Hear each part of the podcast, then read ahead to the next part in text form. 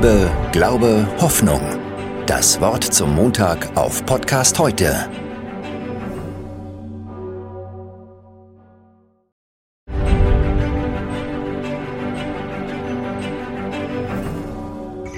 Wir stehen vor dem Johanneskindergarten in Winsen. Die Erzieherinnen haben ihre Sehnsucht nach den Kindern, die zurzeit nicht in die Kita kommen können, mit diesem Satz ausgedrückt. Vermissen das ist eins der Wörter, die wir in diesen Wochen und Monaten häufiger gebrauchen. Ich wusste gar nicht, was und wen man so alles vermissen kann. Zum Beispiel das einfach freie Reden von Angesicht zu Angesicht oder das gemeinsame Singen, jemand berühren zu können. Diese freie Begegnung von Mensch zu Mensch, die vermisse ich am meisten. Wie ist das bei Ihnen? Was fehlt Ihnen in diesen Wochen? Vielleicht der Besuch bei Angehörigen im Pflegeheim oder Ihr Friseur? Oder sehen Sie sich danach richtig wieder aus voller Kraft arbeiten zu können?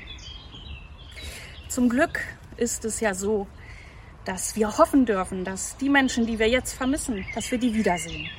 Wir hoffen, dass die Kinder bald wieder in die Kita kommen können, dass wir unsere Angehörigen wiedersehen und auch, dass unsere Kollegen aus dem Homeoffice wieder zurückkommen ohne diese Hoffnung wäre das Vermissen schon wirklich schwer auszuhalten. Ein Vers in der Bibel sagt, Glaube ist genau dieses.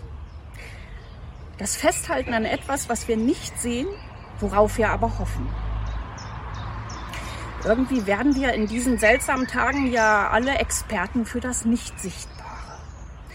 Wir agieren mit einem nicht sichtbaren Feind. Wir lernen etwas kennen, was unser Leben bedroht. Wir beobachten seine Reaktionen auf unsere Handlungen, die Wirkungen unserer Maßnahmen.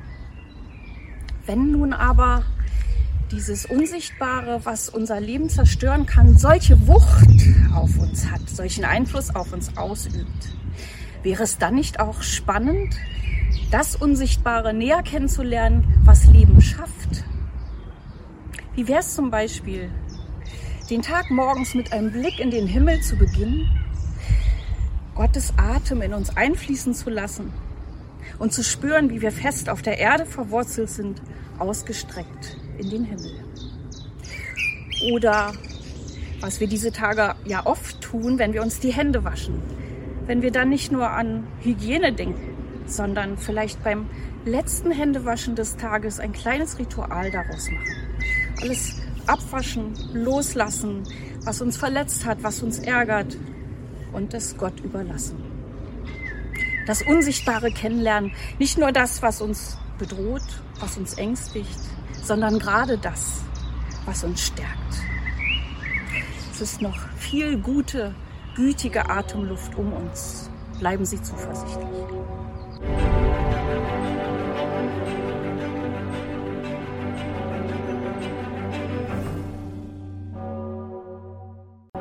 Liebe, Glaube, Hoffnung. Das Wort zum Montag auf Podcast heute